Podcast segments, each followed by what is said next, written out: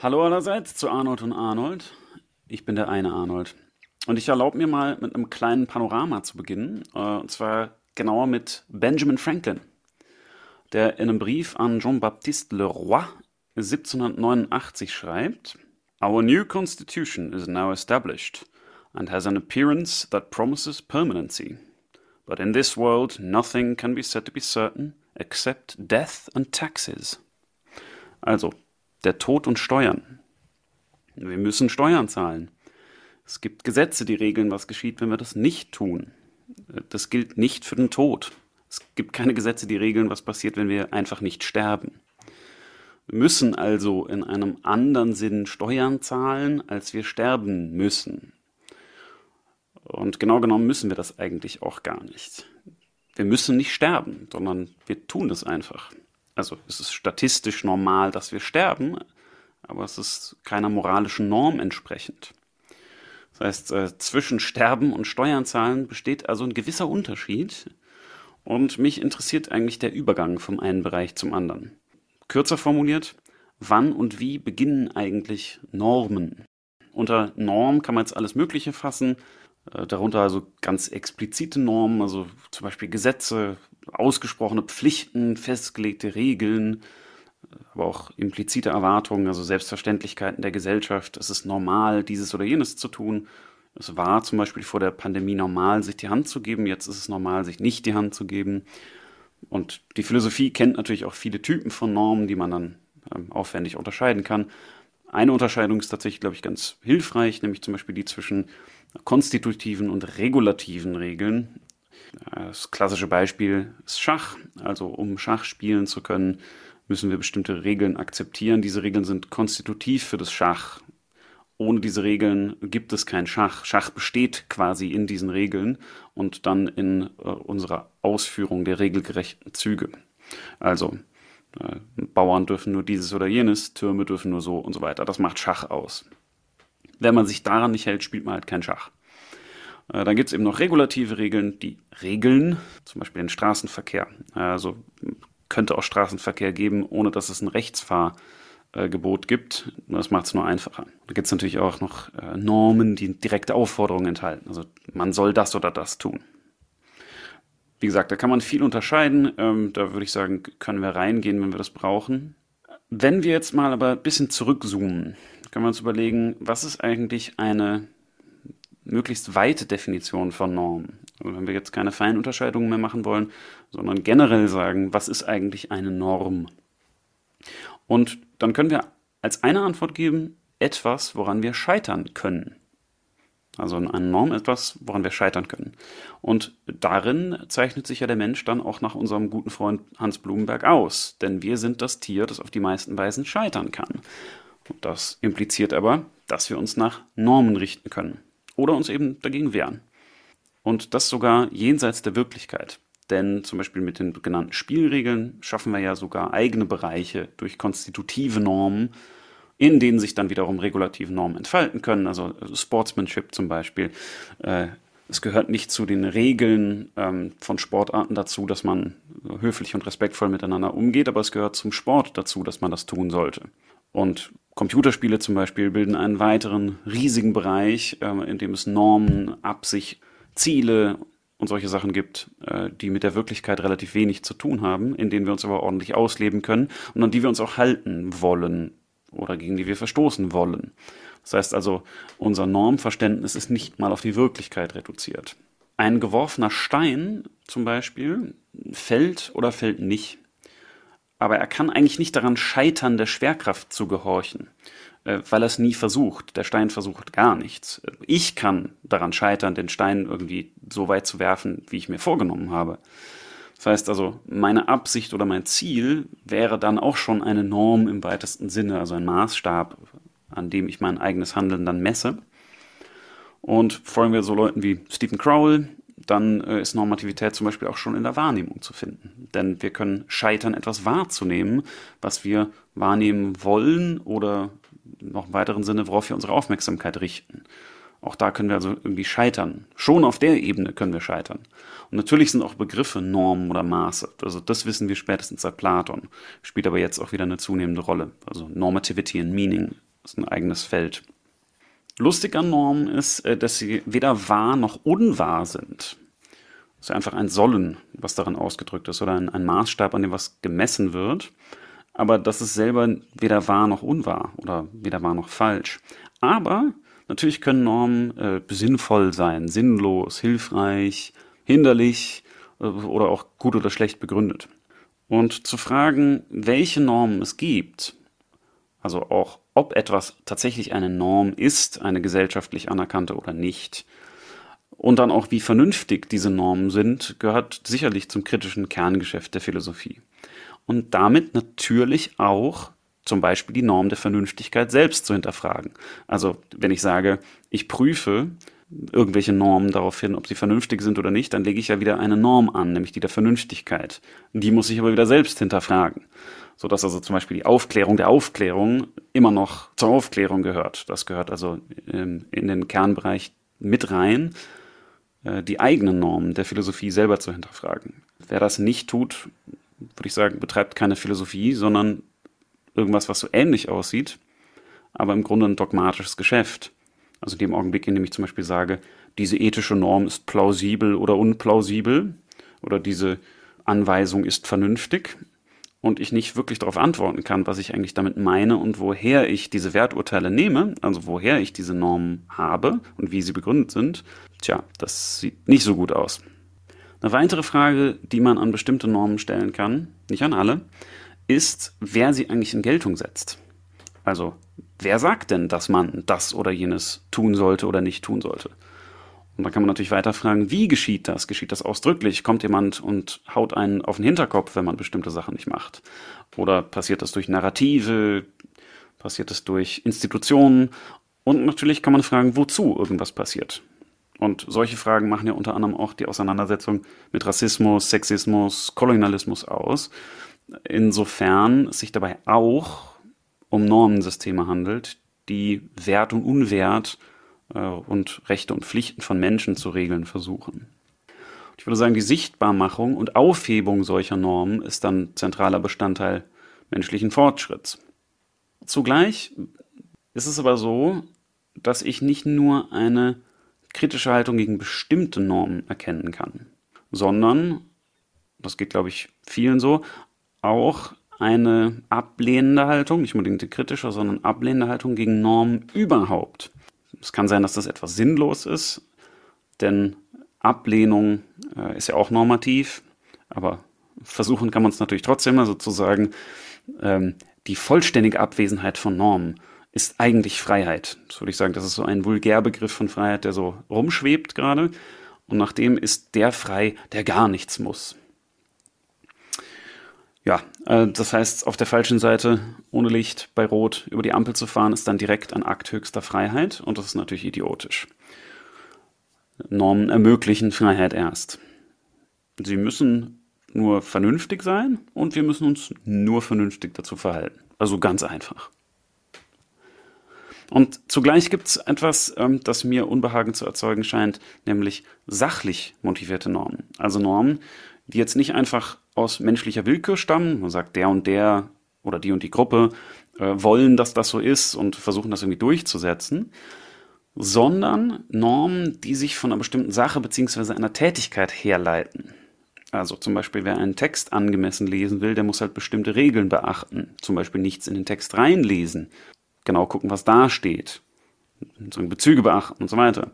Oder noch ähm, etwas aktueller, wer eine sachgerechte Meinung zu Corona haben will, muss natürlich auch bestimmten Regeln folgen, nämlich solchen, die von der Sache her gerechtfertigt sind. Also wenn ich zum Beispiel eine naturwissenschaftliche Frage aufwerfe, also wie verbreitet sich Corona oder wie sterblich ist Corona, ähm, also wie gefährlich ist Corona, ähm, dann erfordert diese Frage selber, also die Sache, die darin besprochen wird, natürlich ein bestimmtes Vorgehen, wenn ich eine optimal begründete Antwort geben will. Das ist nicht in meiner Verfügung.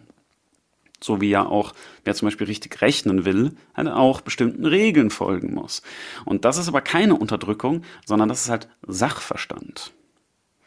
Insofern, Normen sind top, wir müssen nur wissen, welche. Oder nicht. Und damit äh, gebe ich das Feld frei Ja, danke dir, Thomas. Äh, ja, was soll man dazu sagen? Ähm, welche?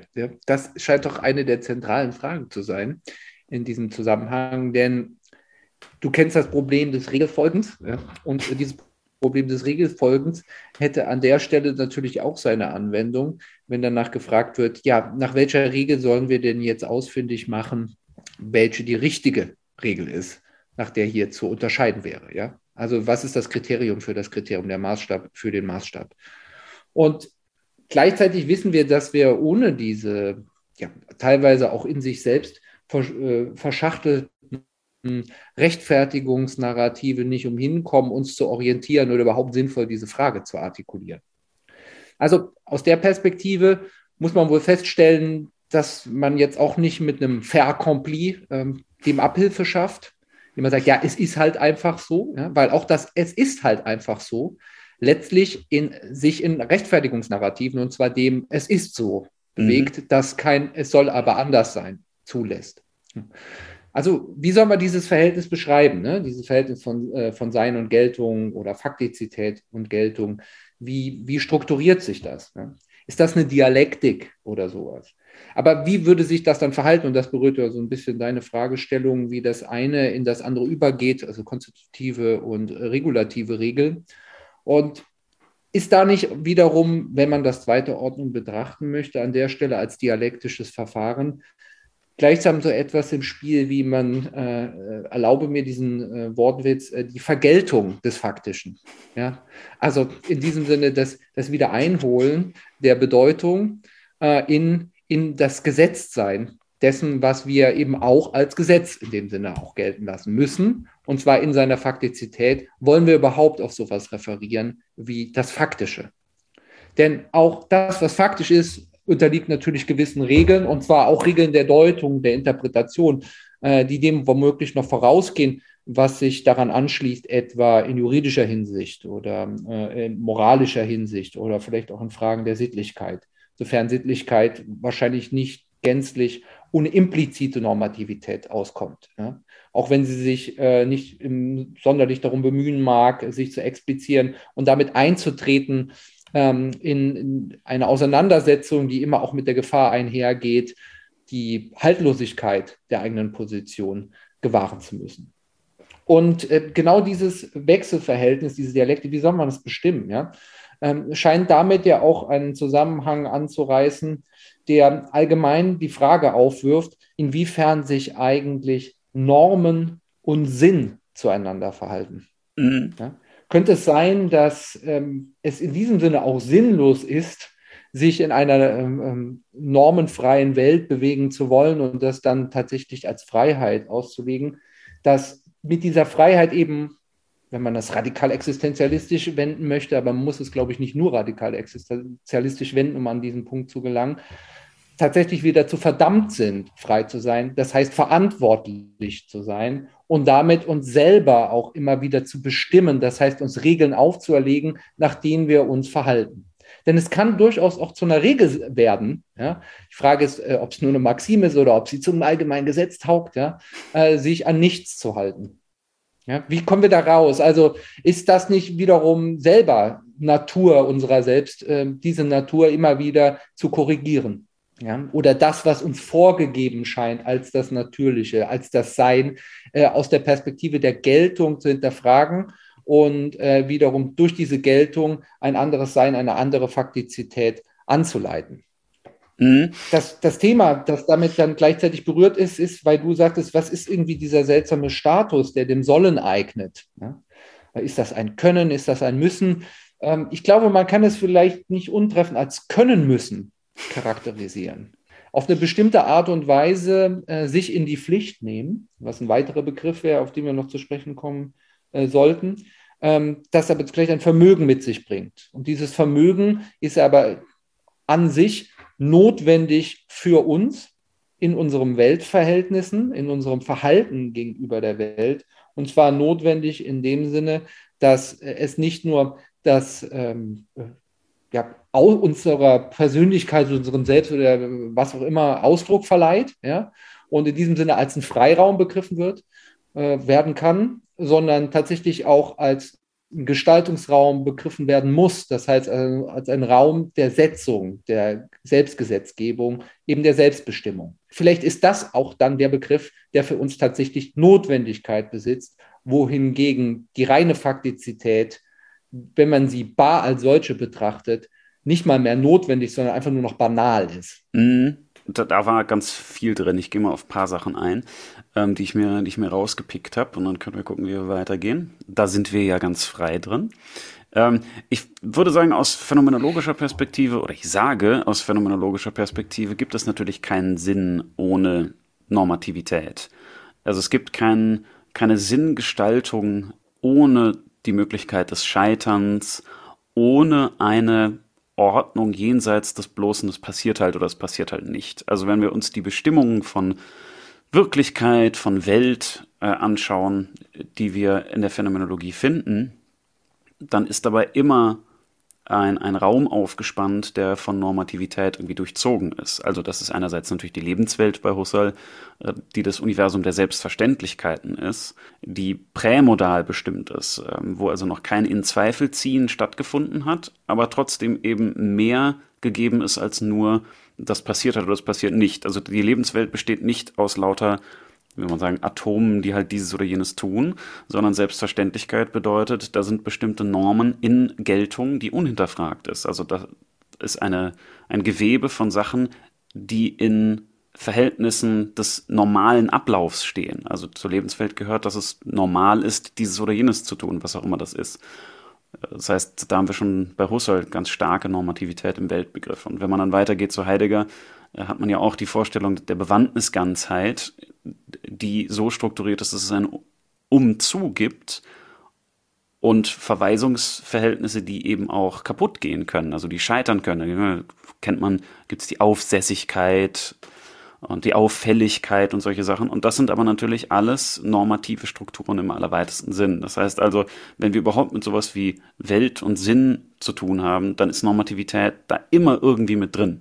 Also das, das bloß Faktische, hm, ob wir dem begegnen können, ist natürlich die Frage. Aber selbst dann, wenn es uns begegnet als Faktisches, ist es ja schon verbegrifflicht. Deshalb würde ich auch sagen, ähm, sobald uns irgendetwas begegnet als erwachsenen Menschen. Ich weiß nicht genau, ähm, ob, ob man bei Kindern sowas wie reine Faktizität äh, erleben kann. Ich würde es bezweifeln, äh, weil es da sowas wie Vorbegrifflichkeit gibt, die aber auch nicht reine Faktizität ist, sondern auch da finden Bewertungen statt. Also ich denke, sobald sowas wie komplexere Organismen im Spiel sind, gibt es ein Scheitern und ein Bewerten und ein mehr oder weniger gut äh, und ein mehr oder weniger erreicht. Und das alles sind ja schon Formen von Normativität. Das heißt, das ist sehr die Frage, ob man dem bloß Faktischen überhaupt begegnen kann, außer durch große begriffliche Anstrengungen, die aber eben selber auch äh, normativ bestimmt sind. Also deshalb würde ich sagen, wir entkommen dem nicht. Wir entkommen dem zumindest nicht als Menschen, die sich als etwas mehr vorstellen müssen, als bloß mechanisches ähm, Gewese. Trotzdem könnte man ja jetzt in dem Mechanischen ähm, wenn man es aktualisiert, etwa im Hinblick auf das Algorithmische oder so, äh, den Inbegriff des, des, des Regulären, des Geregelten, des, äh, des ja, überschaubaren, vernünftigen Ablaufs erblicken wollen. Ja. Es sei denn, es ist möglich, eben äh, Vernunft nochmal anders zu konnotieren und äh, darauf hinzuweisen, dass da doch Spielräume auftauchen. Aber was bedeuten diese Spielräume? Ja? Ist das ein Können, das einfach noch nicht äh, sich erfüllt hat? Ist das selber schon als solches normativ zu nehmen? Ja, wir sollen sozusagen frei sein. Äh, kann man das verordnen? Ja?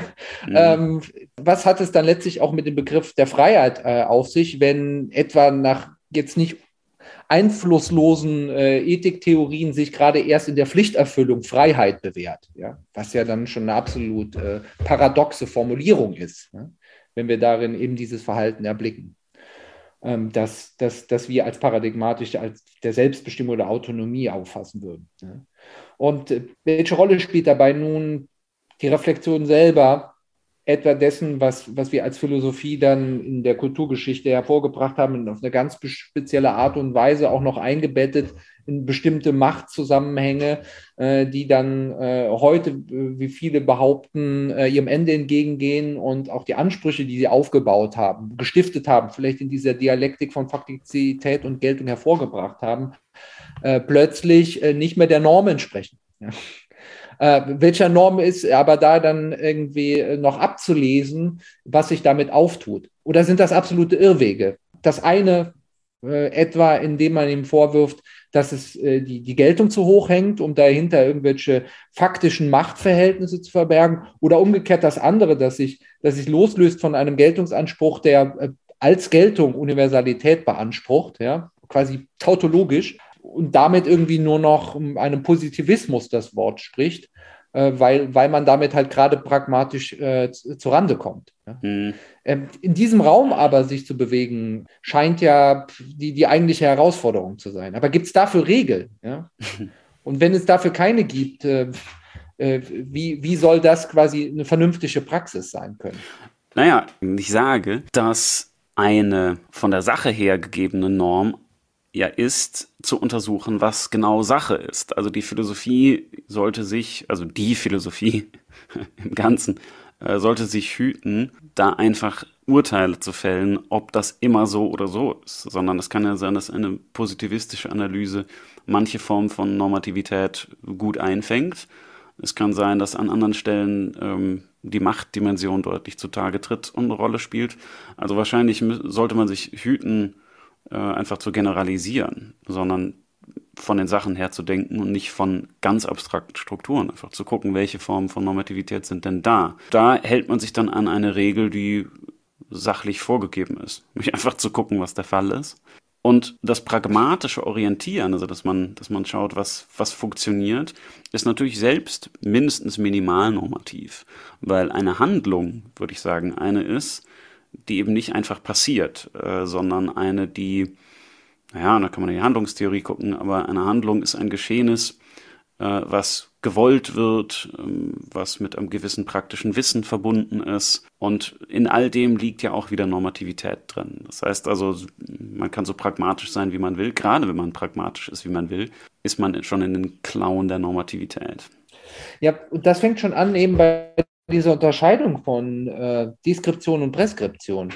Mhm. Also mal davon abgesehen, dass jetzt äh, die Agenda einfach nur zu beschreiben, äh, ja selber schon was Preskriptives hat. Ähm, und zwar immer in der Geste, jetzt mal nicht den Leuten irgendwie vorzurechnen, was sie zu tun oder zu lassen haben. Ja, Das hat ja schon quasi die, die äh, ex negativo, äh, den, den preskriptiven Charakter ist gerade zu unterlassen, äh, mhm. den anderen vorzuschreiben. Äh, dann ist es, wenn man davon sogar ab, abstrahiert und, und, sich stattdessen nur auf das reine Beschreiben äh, einlässt, dann ist ja auch dieses Beschreiben schon wieder eine Form des Explizitmachens, dass äh, derer, die, wenn sie überhaupt daran Anteil nehmen, ja, äh, dazu nötigt, sich ein Verhältnis dazu zu setzen. Das mhm. heißt, ähm, für sich ähm, eventuell bewusst oder unbewusst wiederum Normen abzuleiten die ein, ähm, und das kann auch ganz minimal der Umstand sein, dass ich zur Kenntnis nehme, dass das, was gerade der Fall ist, in den eigenen Augen nicht der Fall sein sollte. Ja? Dazu habe ich ein Verhältnis, das nicht immer, ja, das nicht immer primär äh, reflexiv, sondern auch affektiv geste äh, gesteuert sein kann. Ja? Es reicht manchmal eine reine Sachbeschreibung, um äh, quasi äh, Wut aufkochen zu lassen oder Befriedigung sich einstellen zu lassen. Ja? Und das sind ja auch schon wieder Reaktionsweisen äh, gegenüber der Wirklichkeit, die zumindest einen Anstrich des Normativen mitbringen. Ja? Na, die, die zumindest äh, die Möglichkeit aufmachen, sich dazu wieder normativ zu verhalten. Also äh, man kann natürlich sagen, ich gebe mich meinen Affekten hin, aber dann habe ich natürlich auch schon eine bestimmte Entscheidung getroffen und an der kann ich zum Beispiel auch wieder scheitern. Ne? Ich kann ja feststellen, ups, jetzt habe ich doch wieder reflektiert. Äh, oder ich kann sagen, ich habe diese Affekte und muss aber mit diesen Affekten irgendwie umgehen, weil ich habe sie ja.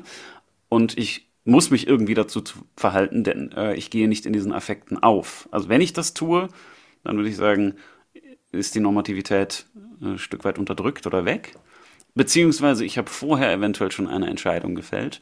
Oder ich habe keine Entscheidung gefällt und das überkommt mich einfach. Und dann würde ich sagen, ist Normativität tatsächlich ähm, nicht, ähm, nicht äh, einschlägig, aber dann danach wieder. Also in dem Augenblick, in dem ich mich zu irgendwas verhalten kann, äh, ist die Frage nach Maß, Standard, Erfolg und Misserfolg im Grunde schon gegeben. Ja, aber muss ich das reflexiv aufstocken oder ist nicht einfach schon in der Basalität der äh, Affekte äh, eigentlich eine teilweise auch instinktive Normativität vorgegeben? In dem Sinne etwa, wenn ich, sagen wir mal, auf das, das Einmaleins äh, äh, der Affekte zurückgehe, ja, äh, Lust, Unlust, ganz, ganz äh, blöd und nichtssagend, ja, auch irgendwie leer, formalistisch, aber man könnte das auch ohne weiteres so umformulieren, dass das, was Unlust bereitet, nicht sein soll, wohingegen das, was Lust bereitet, sein soll. Also das mhm. heißt, ich habe in dem einen affirmatives, in dem anderen äh, negierendes äh, Verhältnis von vornherein eingenommen, ohne dass ich das nochmal reflexiv ähm, äh, fundieren muss, damit mhm. es schon getroffen ist. Also ich habe quasi geurteilt und ähm, bin auf der Ebene dann äh, durchaus imstande, kann also dieses Urteil nochmal überdenken und zweite Ordnung feststellen, dass manchmal Unlust aber wichtig ist und so weiter. Ja, würde ich, aber würde zunächst mal ist eine Reaktion da und diese Reaktion ist normativ. Ja, ja. wie gesagt, also schon ähm, in der Phänomenologie gibt es immer schon die Überlegung, dass selbst Wahrnehmung normativ ist, also völlig unreflektiert, im Sinne von nicht bewusst expliziert oder so, sondern äh, ich nehme wahr und kann besser oder schlechter wahrnehmen, unabhängig davon, ob ich jetzt mir irgendwas bewusst vorgenommen habe. Also selbst da oder selbst bei Bewegungen, wenn ich jetzt die Treppe runterlaufe, da kann ich auch dran scheitern, wenn ich mich dumm anstelle, äh, ohne dass ich mir jetzt bewusst vorgenommen hätte, ich will jetzt auf eine bestimmte Weise die Treppe runterlaufen. Also ich würde sagen, Normativität ist mhm. ohne Reflexivität, äh, also ohne bewusste Reflexion äh, natürlich zu haben. Aber was ist denn der Zugewinn äh, an Reflexivität, wenn man das einfach nochmal präzisieren will? Ähm, ist es dann die, das erneute zur Disposition stellen? Das heißt, das, das erste wirklich freie Verhältnis gegenüber der geradezu affektiven Normativität, ja, mhm. da ist das dann der Spielraum, ähm, die eigentliche Freiheit, äh, quasi mir eine andere Regel aufzuerlegen, äh, gegenüber der, also die Regel quasi umzuschreiben, ähm, äh, die Spielregeln im Spiel zu ändern. Ja? Oder ist es quasi die erneute Bekräftigung äh, irgendwie einer ja, einer Freiheitslosigkeit, weil eines regelgeleiteten Verhaltens. Denn wie verhält sich ah. jetzt der Reflex des Reflektierens zu der Affektivität, entweder der Bejahung oder der Negation? Mhm. Also, also ja. war es ja sehr naheliegend, das zu tun und zu sagen, okay, was ist hier los gerade, warum etwa erfahre ich das als Leid und so weiter und so fort. Mhm. Und ich könnte ja sagen, ja gut, uh, get used to it, ja. äh, was aber auch wiederum äh, eine Regel wäre, ja, äh, die mir sagt, so, ja, nimm das mal einfach zur Kenntnis, ja. So. Aber mhm. was heißt da einfach zur Kenntnis nehmen? Ja, ja. also ich finde die, find die Vorstellung äh, sehr charmant und einleuchtend, zu sagen, äh, Reflexion gibt noch einen Grad von Freiheit mehr. Also wenn man sagt, Normativität bedeutet immer auch den Spielraum zu haben, dass man scheitern kann, dann ist Normativität immer verbunden mit einem, wie soll man sagen, einer Minimaldistanz zwischen uns und dem Ziel oder ähm, dem Maß dass das da irgendwie im Spiel ist, auch ohne dass wir das wissen, äh, ohne dass wir es reflektiert haben oder so. Also das heißt, Normativität impliziert in gewissem Sinne schon eine sehr basale Form von Freiheit. Wir haben sozusagen die Freiheit, die Treppe runterzufallen oder nicht die Treppe runterzufallen. Und äh, Reflexion würde dann bedeuten, sich dazu in ein Verhältnis zu setzen, wo man, wie du sagst, wiederum den Spielraum hat, sich zu diesem primären Spielraum zu verhalten. Das wäre der Zugewinn, würde ich schon sagen. Ähm, Vielleicht sogar unabhängig davon, ob Reflexion was ist, was sozusagen reflexhaft passiert. Also unabhängig davon, wo die Reflexion herkommt und ob die, äh, wie man sagen, natürlich abläuft, äh, ist damit trotzdem ein Spielraum in Bezug auf den Spielraum eröffnet. Mhm.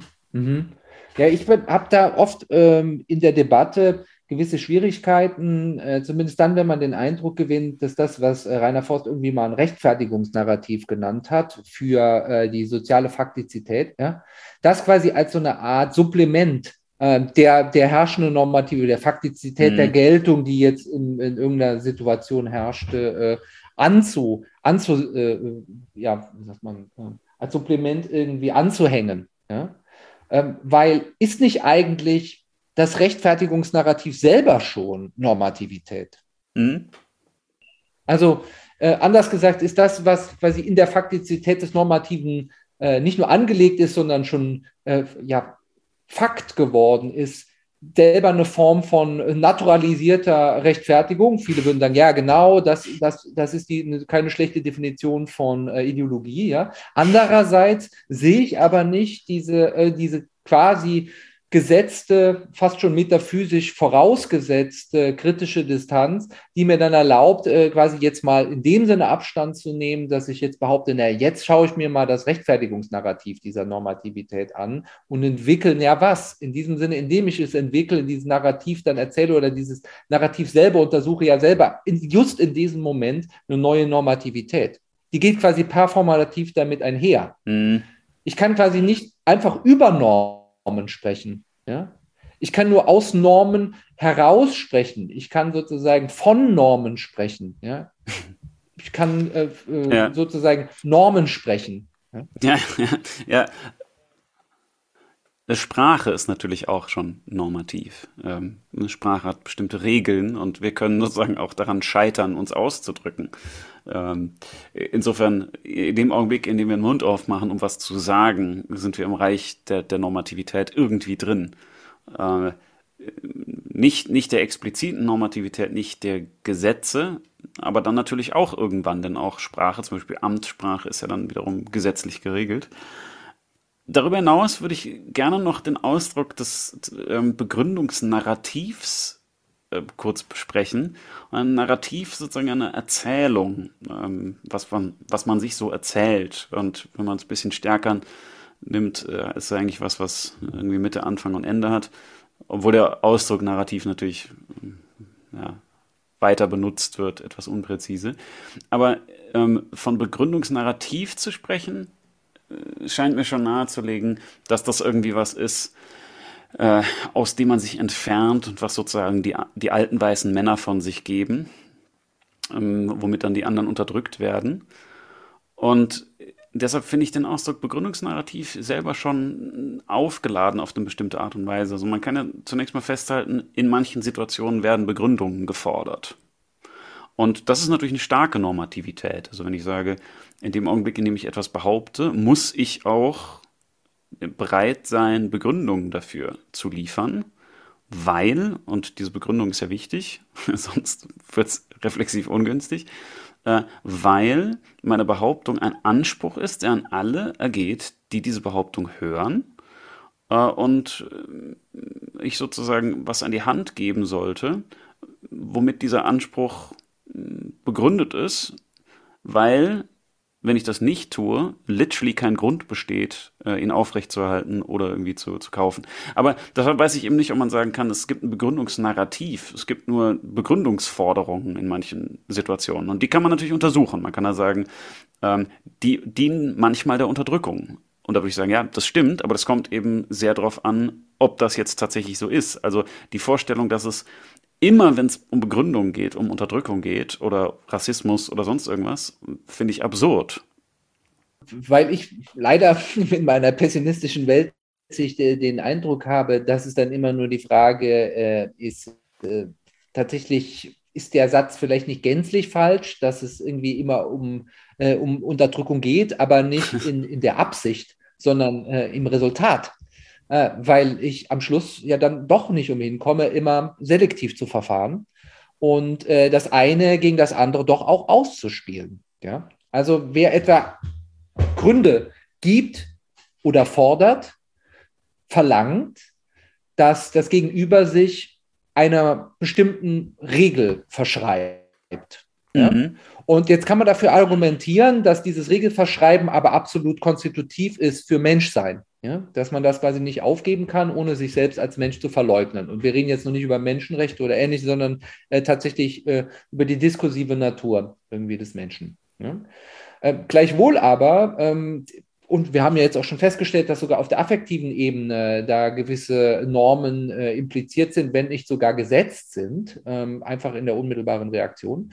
Und trotzdem äh, ließe sich an der Stelle ja dann doch noch einhaken und sagen, okay, aber verbunden wird mit diesem Projekt des Fordern und Gebens äh, von Gründen ja doch etwa das Zugestehen, äh, nicht nur ein, sozusagen ein, einer Verantwortung, sondern auch eines sich in gewissen Hinsichten Rechtfertigens. Und rechtfertigen ist ein schönes Wort im Deutschen, mhm. ja, weil es, weil es dem anderen dann doch irgendwie die, sagen wir, die Macht, ja, einräumt, äh, Recht zu setzen an der Stelle und es dem anderen zu überantworten, sich dazu wiederum in ein Verhältnis zu setzen. Aber man, das wird immer eigentlich moderiert als ein Zusammenhang irgendwie, der in der Schwebe der Reflexion passiert.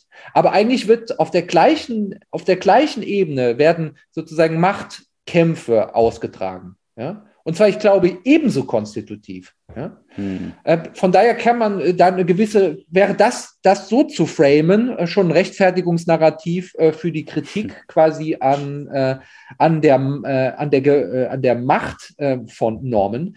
Aber es wäre absurd, wie du das Treffen genannt hast, das zugleich als eine Kritik an der Gewalt von Normen äh, zu verstehen. Ja? Hm. Weil ich glaube, äh, ist, und da, man muss nicht Nietzscheaner sein, um zu verstehen, dass man Macht braucht, um etwas machen zu können. Ja? Und sei es auch nur, sich ins Bild zu setzen, äh, ins Bild zu setzen darüber, wer man ist oder sein möchte. Ja? Mhm. Auch Idealität ist in diesem Sinne nicht einfach gesetzt, sondern sie wird gesetzt. Ja, und äh, es gibt sogar einen ganzen Wirklichkeitsbereich eben der Rechtsprechung, ja, äh, und überhaupt der, der Juristerei, die sich genau um diese Verhältnisse ja kümmert und versucht, die gegeneinander auszutarieren. Hm. Und da herrscht halt die, äh, die, äh, die Unschärfe der, der, der Kontingenz ja, in, in vielerlei Hinsicht, auch wenn man sich um Systematizität be bemüht. Und diese Unschärfe kann auch selbst, wo das System in sich selber ruht, dann doch durch die Diakonie äh, geschichtliche Abläufe und ihrer Wandeln aus kontingenten Gründen und Ereignissen sich verschiedenen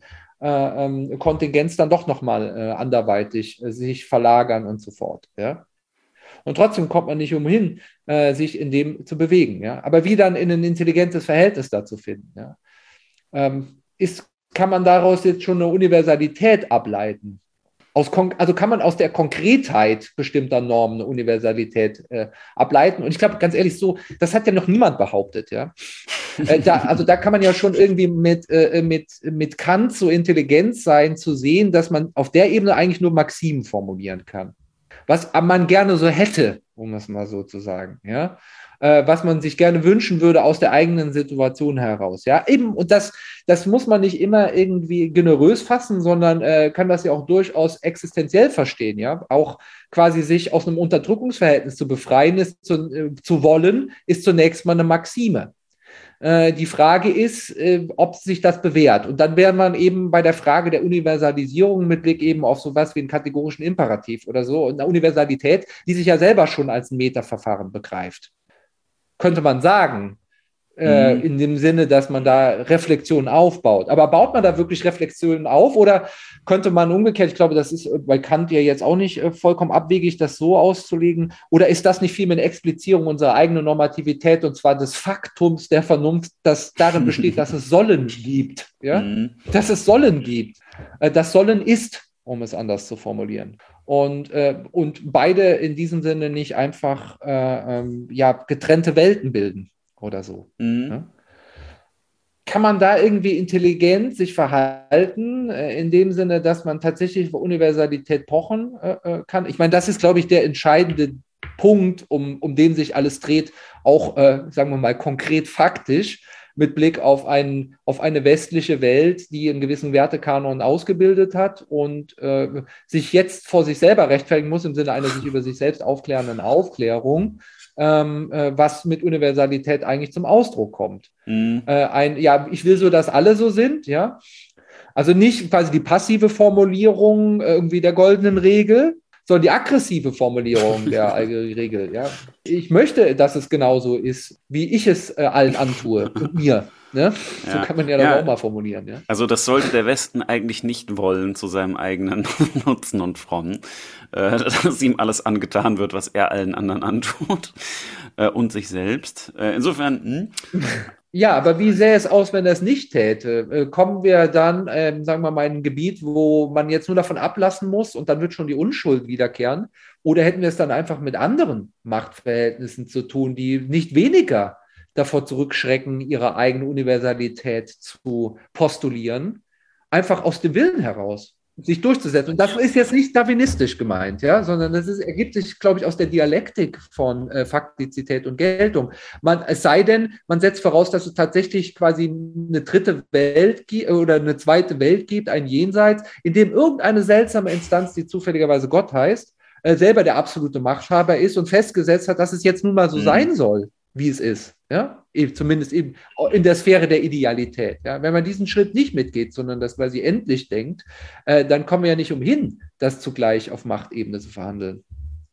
Wenn Macht nicht gleich Gewalt ist. Ja. Welche Ansprüche muss man erheben? Und die Frage ist eben, müssen alle Ansprüche universell sein, beziehungsweise was bedeutet das, äh, dass sie universell sind. Je nachdem, wie man die Menschenrechte zum Beispiel denkt oder die sogenannten westlichen Werte, die man auch woanders findet, sind die universell, weil man das halt gerne so hätte, dass alle so sind? Oder sind die universell, weil sie zum Beispiel die Struktur haben, zu sagen, wer ein Mensch ist, der hat dieses oder jenes zu tun, und das müsste man dann natürlich noch begründen, so dass sie also nicht universell einfach so sind, dass man sagt, ich will, dass das alle so machen, sondern dass man sagt, äh, es gibt diese Pflichten und die zu entdecken und anzuerkennen äh, und auch, auch zu postulieren, also zu sagen, das soll so sein, und zwar für alle, aber es soll so sein für alle, weil alle qua Menschen bestimmte Eigenschaften haben. Das wäre ja sozusagen der, der Kantsche Zug zu sagen, ähm, Würde des Menschen ist begründet in der Autonomie und so weiter. So dass es nicht einfach eine Universalität ist, sondern eine gut begründete Universalität, ähm, die sich daraus ableitet, dass bestimmte Bedingungen immer erfüllt sind. Nämlich immer dann, wenn jemand ein Mensch ist, ist diese Person ein Mensch und daraus folgt dann dieses oder jenes. Ja, aber ist die begründet oder soll die begründet sein? Ja? ja, da kann man jetzt drüber streiten. Ja, aber das ist es ja. Das ist ja der Knackpunkt an der Stelle, oder? Oder sehe ich das falsch? Vielleicht versteife ich mich da einfach auf den Diskurs. Ja? Aber ähm, worauf ich dabei hinaus will, ist halt der Zug zu sagen, dass da schon was dran ist, zu verstehen, dass äh, das Gegebene äh, tatsächlich mal gegeben wurde. Ja? Und in diesem Sinne äh, es schon ja, erheblich der Kontingenz ausgesetzt ist oder zumindest irgendwie der Wahrscheinlichkeit und so weiter, aber auf jeden Fall nicht einer, einer Notwendigkeit, die man solche ab, äh, ableiten kann. Dessen sind wir uns ja bewusst, wenn wir über Geltung sprechen, im Unterschied zu sein, ja, oder auch äh, sollen ja. im Unterschied zu müssen, ja, und auch nochmal im Unterschied zu ist oder so, ja. Gleichwohl aber äh, scheint dieser Universalitätsanspruch einherzugehen mit einer Gültigkeit, äh, die sogar noch, und dann kommt die ganze Moralität noch ins Spiel, ähm, über jede Form von, von bloßem Ablauf, ja, bloßer Faktizität hinausgeht und eine ganz andere Verbindlichkeit einfordert, und zwar die in diesem Moment, ähm, des sich darauf einlassen, uns gehorchen, die eigene Pflicht zu begreifen, ähm, dass Gründe gelten sollen, ja, sogar sein Menschsein mhm. damit zu garantieren. Das ist ja, also wenn du Anspruch sagst, äh, dann, dann interessiert mich, was das ist, ein Anspruch. Also wie kann ich überhaupt einen Anspruch stellen? Ja? Also an, an wen appelliere ich eigentlich? An den anderen? Äh, in seiner unverfügbaren Alterität, bla bla, oder, oder an den großen anderen, ja, äh, oder also was, was ist das schon für eine Zumutung als solche? Ist das, die, ist das einfach die Zumutung, die ich hinnehmen muss, weil das die Faktizität der Geltung ist? Oder ist das sozusagen dasjenige Manöver? Und dann wären wir halt in so postkolonialen Überlegungen, äh, dass sich irgendwie ein bestimmtes Menschenbild äh, zurechtgelegt hat, ein gewisses Rechtfertigungsnarrativ äh, so in sich selber äh, gerechtfertigt hat, nach bestimmten Beweismechanismen, wo in denen auch irgendwie die Philosophie eine wesentliche Rolle spielt und so weiter, dass es am Schluss irgendeinen Grad der Selbstimmunisierung erreicht den wir irgendwie festsetzen als die Welt der Geltung und der Gegebensein von Werten hm. und dem Gegebensein von Werten. Und äh, da, da verstehst du, und da bin ich zunächst mal so viel Nietzscheaner, das, da kommt man ja immer in die seltsamsten äh Komplizenschaften, ja, äh, dass gerade irgendwie postkoloniale Kritik nicht selten äh, eben gerade dann sich bei solchen Leuten bedient dass man sagt, ja, ist das nicht eigentlich alles viel kontingenter und ist das nicht reine Macht, dann muss man das nicht umdenken. ja, muss ja, man das nicht, nicht umdenken, ist natürlich eine lustige Formulierung. Ja, ja, ja, genau. Und jetzt, äh, jetzt kommt das Problem. Okay, mal Gesetz, das ist so. Kommen wir dann umhin, äh, anders damit umzugehen, als jetzt auf unsere Art und Weise stiftend zu werden? Ja, das heißt also, wieder selber ja. einfach was anderes zu setzen. Aber das ist dann barer Machtkampf. Ja? Aber dann gibt es auch sozusagen kein moraliensaures Vorrechnen, dass der andere der böse Eurozentriker ist, äh, der jetzt alle unterdrückt, weil äh, wiederum der andere auch wieder nichts anderes tun wird in demselben Moment als dies. Und was ist dann sozusagen ein, ein drittes, das gegeben wäre? Außer eben genauso eine prekäre Normativität oder eine Kontrafaktizität Na. oder sowas. Ja? ja. Also ist das nicht, also haben wir das Spiel nicht eigentlich schon einmal durchgespielt, um an den Punkt zu kommen und jetzt die Rückabwicklung zu beginnen, äh, die uns eigentlich an den Punkt zurückführt, über den wir schon hinaus waren mit dieser äh, Überlegung von Universalität ja. noch einer Ja, ich glaube, das, das Prekäre ist dann vielleicht das Entscheidende, denn gegen Stiftungen spricht ja erstmal nichts. Also Stiftungen müssen ja auch nicht universell sein. Ähm, Stiftungen können ja auch, wie soll man sagen, ähm, lokal sein. Ich meine, jede Form von Habitualisierung ist, ist eine Stiftung. Äh, also je nachdem, wie weit man den, den Begriff dann fasst, äh, der Stiftung ist es ja ein Akt, der irgendwas in Geltung setzt. Und das kann ja ein in Geltung sein für mich zunächst mal sein. Also Stiftung per se ist ja nichts Giftiges. Die Frage ist dann eher, wer stiftet das für wen? Und das scheint ja das Problem zu sein, ähm, dass man sich nicht einig ist, dass man sagt, okay, hier wurde Geltung gestiftet ja. von jemandem für andere, die vielleicht überhaupt keinen Bock darauf hatten oder sich gar nicht dazu verhalten konnten, sondern halt kolonialisiert wurden. Ähm, und die Alternative wäre ja, und vielleicht ja. ist es naiv, aber die Alternative wäre ja, gemeinsam zu gucken, ähm, und zwar nicht aus dem Nichts raus. Also ich glaube, die, diese seltsame Vorstellung, die manchmal angewandt wird, dass man sich jetzt mal vorstellen soll, man ist irgendwie in einem idealen Zustand und äh, niemand weiß irgendwas und dann kann man aber irgendwie trotzdem miteinander sprechen, wie auch immer. Äh, also das meine ich gar nicht, sondern dass sich halt konkrete Menschen äh, mit ihrer eigenen Lage auseinandersetzen, gucken, welche Normen ähm, gelten hier gerade oder sollen gerade für mich gelten. Äh, und ist das ähm, sinnvoll oder nicht? Und da muss man natürlich wahrscheinlich auch noch drüber reden, was heißt hier sinnvoll. Aber da liegt es, glaube ich, auch in unserer eigenen Macht zu sagen, naja, wir zwei haben uns doch jetzt geeinigt. Ähm, wie viel mehr müssen wir jetzt noch über das vernünftig sein oder sinnvoll sein sprechen?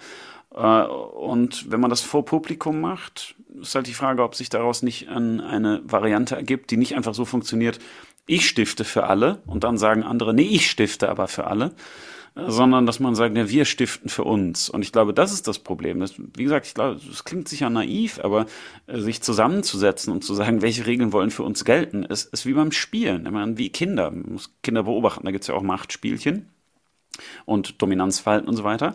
Aber am Ende geht es dann immer um die Frage, was wollen wir zusammen spielen? Und das ist immer allen klar, ähm, wenn zu viele Leute nicht mitspielen, weil sie sich unterdrückt fühlen oder keinen Bock haben oder was anderes wollen, dann wird es schwierig und dann werden Kompromisse gefunden und dann werden sozusagen Regeln etabliert.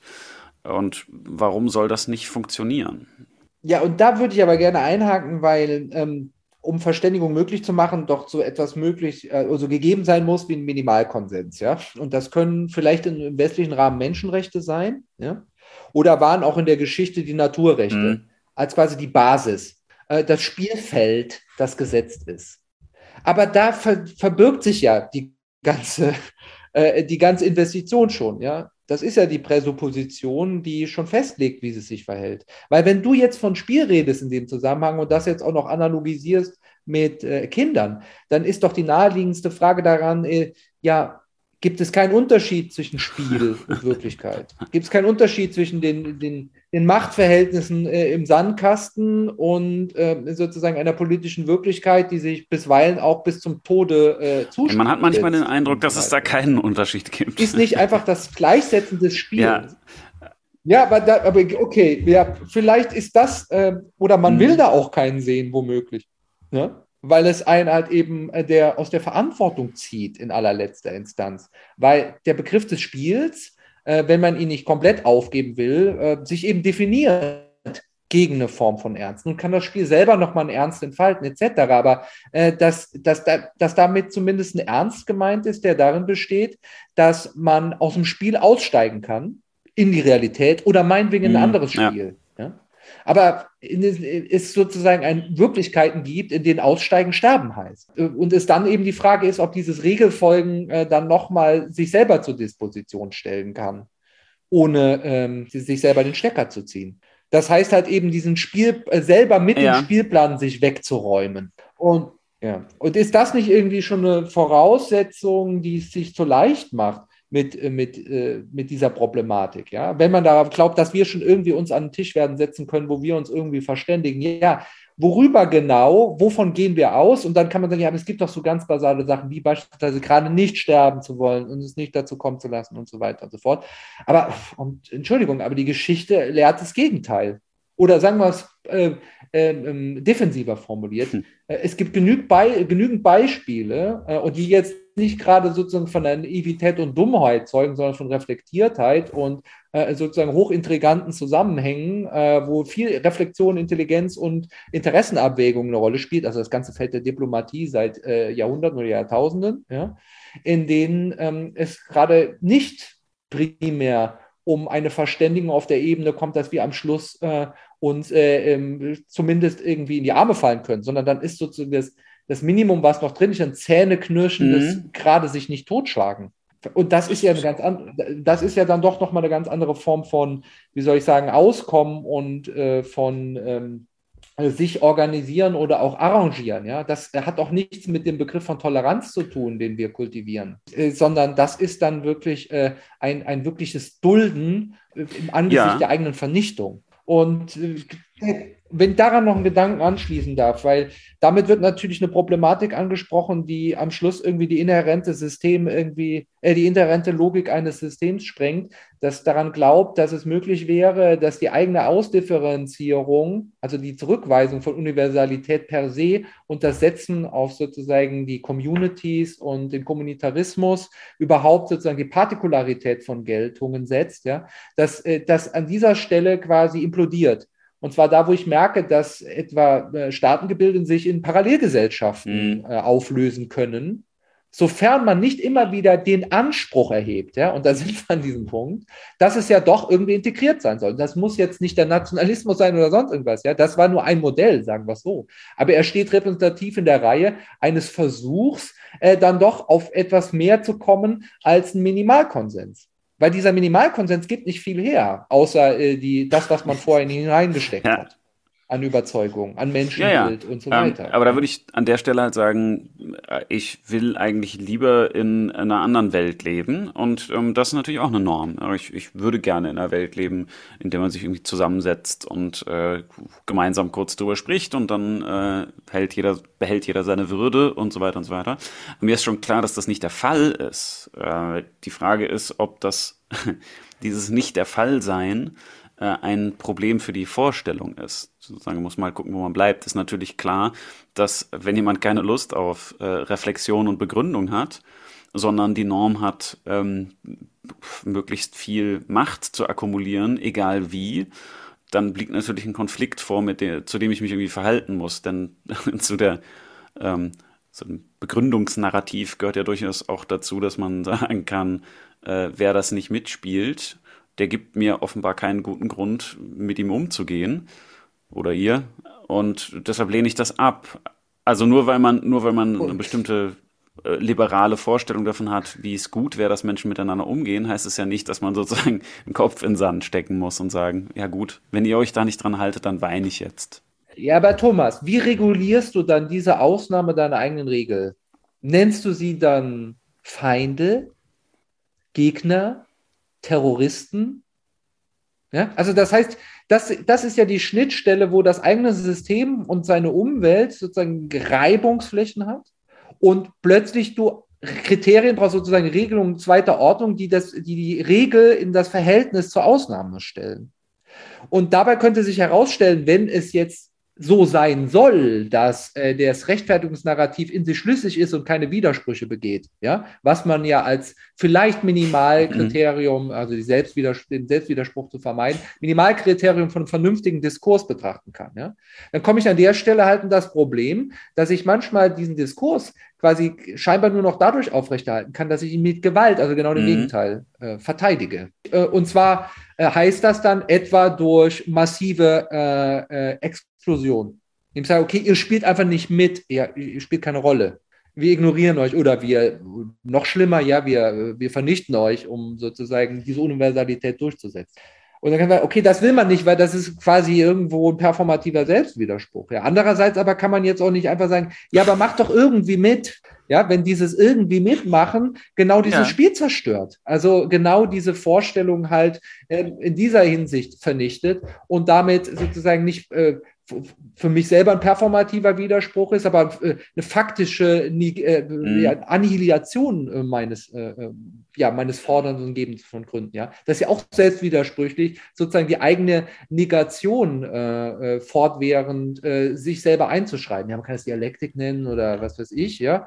Aber man könnte auch behaupten, an dieser Stelle unterwandert man sozusagen seine eigenen Kriterien. Ob man das dann nochmal in eine dialektische Fortschrittsdynamik übersetzen kann, das hat sich ja gerade mhm. als fraglich erwiesen. Das ist ja genau das Problem, das faktische Aber Problem. Ich glaube, das, ein, das ist ein Missverständnis, denn ähm, wo es um, um Rechtfertigung und Begründung und so weiter geht, äh, da geht es halt um Rechtfertigung und Begründung. Also wenn, wenn, äh, wenn jemand ankommt und sagt, das ist jetzt so, und ich noch ähm, sozusagen im Prüfungsmodus bin und sage, hm, schauen wir uns das mal an, da liegen keine Gründe vor, nee, das halte ich für falsch, dann ist es einfach eine andere Ordnung, als äh, also etwas zu prüfen auf Wahrheit, Falschheit oder, oder Begründetheit, ist natürlich nochmal was anderes, als auf eine Bedrohung dieses Spiels zu reagieren. Also sozusagen ein, ein Kind davon abzuhalten, das Schachbrett umzuschmeißen, gehört ja nicht zum Schachspielen dazu. Das ist sozusagen keine Schachregel. Ich würde sagen, das ist einfach mhm. eine andere, eine andere Ordnung äh, der Überlegung. Und ich bin mir nicht sicher, ob es ein Selbstwiderspruch ist zu sagen,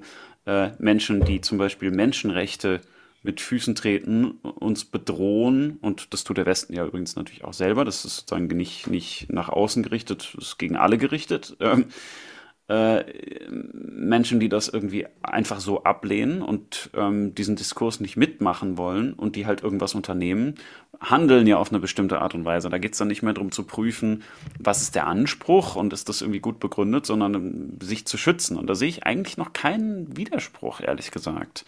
Ähm, der Widerspruch entsteht, glaube ich, erst, oder, oder die, eine gewisse Problematik entsteht erst da, wo man jemandem sozusagen äh, andemonstrieren will, dass es vernünftig ist, vernünftig zu sein und dann jemand sagt, nee, will ich aber nicht.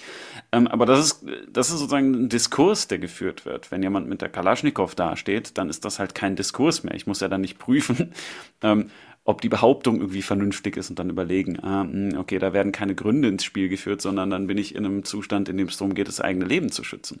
Äh, und da sehe ich keinen Selbstwiderspruch, ehrlich gesagt. Okay, dann wäre aber, also dann wäre sozusagen Vernünftigkeit, äh, der, der, logische Raum, äh, Aufklärung vor allen Dingen eine Frage der Sittlichkeit und eben nicht einer äh, ja, universalen Moralität. Sondern das ist anders gesagt äh, der, der westliche Lebensstil wie er sich jetzt ergeben hat in seiner historischen Vaterabhängigkeit, bla bla bla bla bla. Aber es ist eigentlich eine kontingente Erscheinung, die, ähm, sagen wir mal, es vielleicht geschafft hat, sich intern so weit zu stabilisieren, dass äh, dieses Geben und Fordern von Gründen, also das Verlegen, das Verlegen der, der körperlichen Auseinandersetzung in eine intellektuelle Polemik, ähm, vielleicht für eine höhere Systemstabilität gesorgt hat, intern, aber die nach außen sich weiterhin, könnte man sagen, mit Hobbes äh, im Bürgerkriegszustand befindet.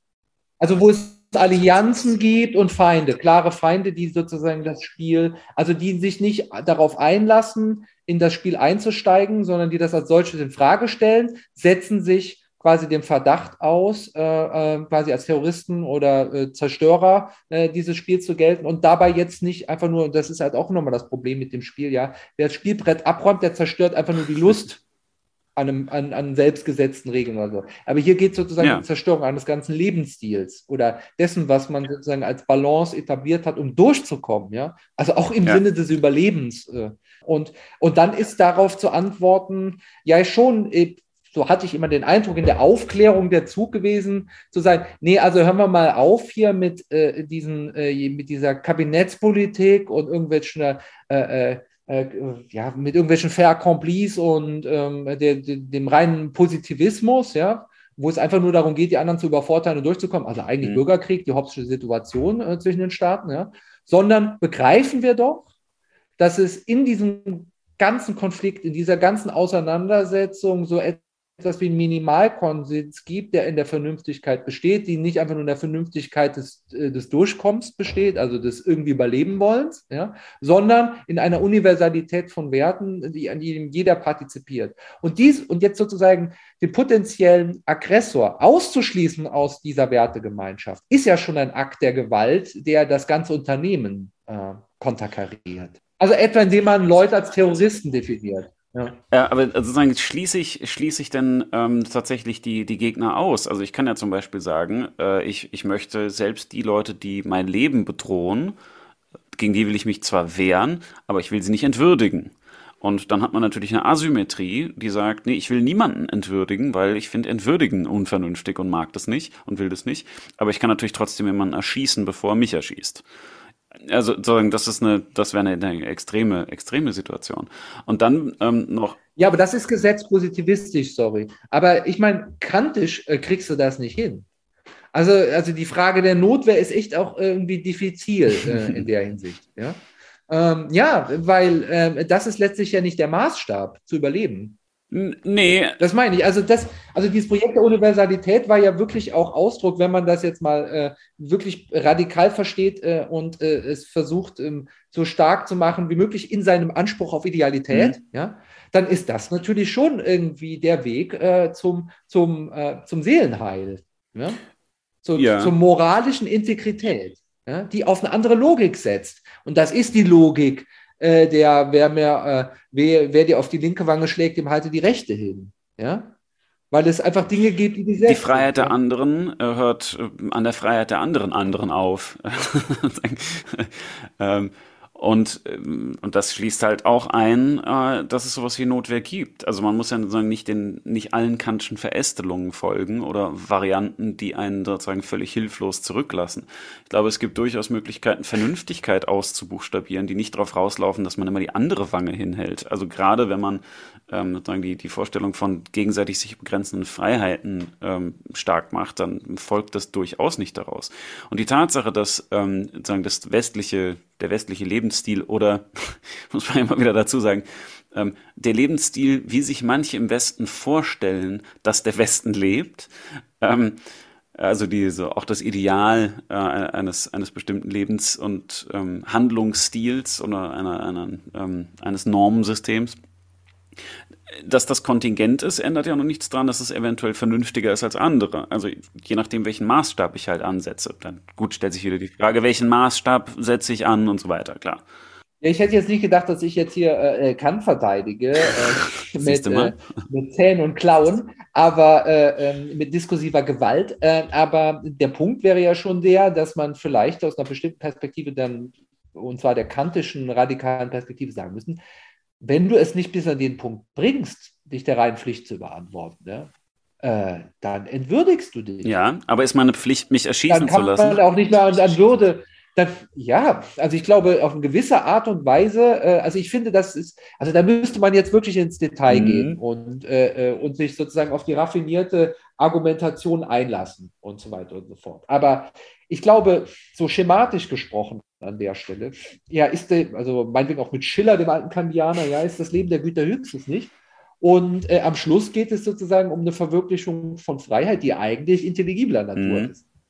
Ja? Und da geht es um eine moralische Weltordnung, und äh, die wiegt an sich natürlich äh, äh, unendlich viel mehr. Das ist sozusagen der, der, äh, der wesentliche Unterschied der Würde des intelligiblen Charakters im Unterschied zum empirischen, dass äh, ich natürlich nur in meinem Streben, in meinem Sollen quasi es mit, äh, mit eigentlich mit einer Notwendigkeit zu tun haben, die allein durch meinem, sozusagen meine empirische Gestalt abgeschwächt wird zu einem Sollen. Mhm aber sonst eigentlich quasi in der Engelordnung natürlich selbstverständlich eigentlich durchläuft, fast wie ein Mechanismus. Also ich, ich das jetzt ein bisschen, aber also wie ein Mechanismus durchläuft, ja, wo alles gut geordnet ist und so weiter und so mhm. fort. Ja. Und äh, man, man kann das jetzt naiv nennen, man könnte es aber auch dahingehend äh, ähm, plausibilisieren, dass man sagt, ähm, dass in bestimmten dilematischen Situationen, wo es eigentlich quasi nur nach Verlust äh, denkbar sind, ja, gleichzeitig die Hoffnung, die ja ist, die kantische Urhoffnung, dass ein bestimmtes moralisches, integeres Verhalten abfärbt auf den mhm. eigentlich für Feind und Unmenschen und Aggressor, sogar dem, dem, dem ich sozusagen äh, wie soll ich sagen, zumute, dass ich ihn töte, weil ich Gefahr sehe, dass er mich tötet, ja, äh, dass, dass sich in diesem Moment sozusagen sein Verhalten dahingehend verändert, dass er aus Freiheit einsieht, dass er falsch handelt. weil, er in, im, ja, weil er im Lichte meiner eigenen Freiheit seine eigene Unwürdigkeit erkennt. Ja, ist lustig, weil sozusagen die Position der Naivität sich verschoben hat äh, von, von mir zu dir in, dieser, in diesem, in diesem ja, Bild. Ja, das ist, also, wie soll man sagen, also der, äh, das beste Beispiel nicht, dass äh, sozusagen das äh, ähm, etwa das äh, Abschussdilemma des Flugzeugs, äh, was ich auch mal an einer Stelle durchgespielt habe, wäre natürlich die, dass das Absehen vom Abschuss im Bestfall die Terroristen davon überzeugt, dass sogar ihre Würde ge äh, gewahrt mhm. wird in der westlichen Welt und dass ihnen die Chance gegeben wird, von ihren Handlungen Abstand zu nehmen und zu einer höheren Einsicht äh, ihres Verfehlens zu geraten. Ja. Und dieses Projekt anzunehmen und äh, umgekehrt diese Art und Weise, ich stilisiere das jetzt der moralischen Erleuchtung selber als den eigentlichen idealischen Kern der Aufklärung zu mhm. begreifen. Mhm. Was wir heute als Aufklärung äh, verhandeln, hat ja eher schon, und gerade dann, wenn wir es sozusagen selbstreferenziell in, in diese Form äh, irgendwie eine Aufklärung der Aufklärung, die oft einfach nur die Gegenaufklärung der Aufklärung ist, ja, äh, wenden, äh, ähm, dann ist das ja schon in dem Sinne eine Verwässerung oder eine, eine Abdämmung, die dieses Licht ja äh, gerade schon verdunkelt. Mhm. Also ich muss jetzt an so Leute wie Fichte denken oder so, die ja dann sozusagen mit einem moralischen Eifer ähm, äh, auftreten, der genau an diesen äh, idealischen, intelligiblen Charakter appelliert und genau darin ähm, den einzigen Grund, den einzigen ernstzunehmenden Grund, und zwar die Freiheit aller und die Einsicht in die eigene Freiheit aller, äh, über erhaben, wirklich erhaben, auch ästhetisch erhaben über jede Form von Endlichkeit, ja, allein darin ihren Grund sieht, etwa die Universalität der Wissenschaftslehre oder äh, überhaupt eine äh, der Universalität des Sollens abzuleiten. Ja, ah, das ist aber ein Weil, gutes, ja. Also, mhm. ja, und das hat halt nicht, das darf halt gar nichts Partikulares mehr haben, ja. Aber, das, ja. Also, äh, um, um sollen zu können, um es mal so zu sagen, ja. Ja, aber das Lustige ist doch bei Fichte, dass äh, Universalität da abgeleitet wird, wo jeder Einzelne das qua intelligibles, äh, anschauendes, reflektierendes und so weiter Wesen das nachvollziehen kann. Also das ist so ein interessantes Verhältnis von Universalität und, und äh, ja, nicht nur Partikularität, sondern sozusagen absoluter Einzelnheit des absoluten Individuums oder Absolutheit überhaupt, ähm, dass äh, Universalität nur in der Performance des Einzelnen im Grunde zu haben ist. Und äh, das mhm. ist doch ein interessanter Zusammenhang, der eben nicht einfach nur sagt, ja, äh, Subspezie Eternitatis, ist das, sind alle irgendwie so, sondern äh, die, die Universalität was ist, was im Einzelnen als Einzelnen liegt. Ähm, und damit mhm. kommen wir auf ein, auf ein interessantes Problem zurück, was wir vorhin schon kurz äh, angesprochen haben, nämlich wo diese Universalität herkommt ähm, und wie man zu ihr hinkommt. Ja, lass mich an der Stelle noch kurz mhm. ergänzen, ähm, dass man das eben auch reformulieren könnte als die Einsicht in die moralische Notwendigkeit. Mhm. Ja? Und vielleicht auch umgekehrt äh, die Einsicht in die Notwendigkeit der Moral. Ja? Oder die Einsicht in eine notwendige Moralität. Ja. Nur das, und das ist ja sozusagen Freiheit, ja? Äh, nur das ist überhaupt einer Universalisierung würdig. Mhm. Und in diesem Sinn ist das, was wir als Universalität verhandeln, auch unter sozusagen Normativitätsbegriff, der, um ehrlich zu sein, ja viel näher an dem des Konventionellen als, äh, also der Kontingenz de, der, der, des sich Ergebenden, äh, als tatsächlich an dem moralischen Anspruch äh, äh hängt oder steht, dem näher steht. Äh, erst das wäre eine Aufklärung, die als solche würdig wäre, sich hochzuhalten. Mhm. Der Rest gemessen daran, Entschuldigung, damit hätte man einen Maßstab. äh, der Rest daran gemessen ist sowieso nur Machtpositivismus auf die raffiniertere oder weniger raffinierte Art und Weise.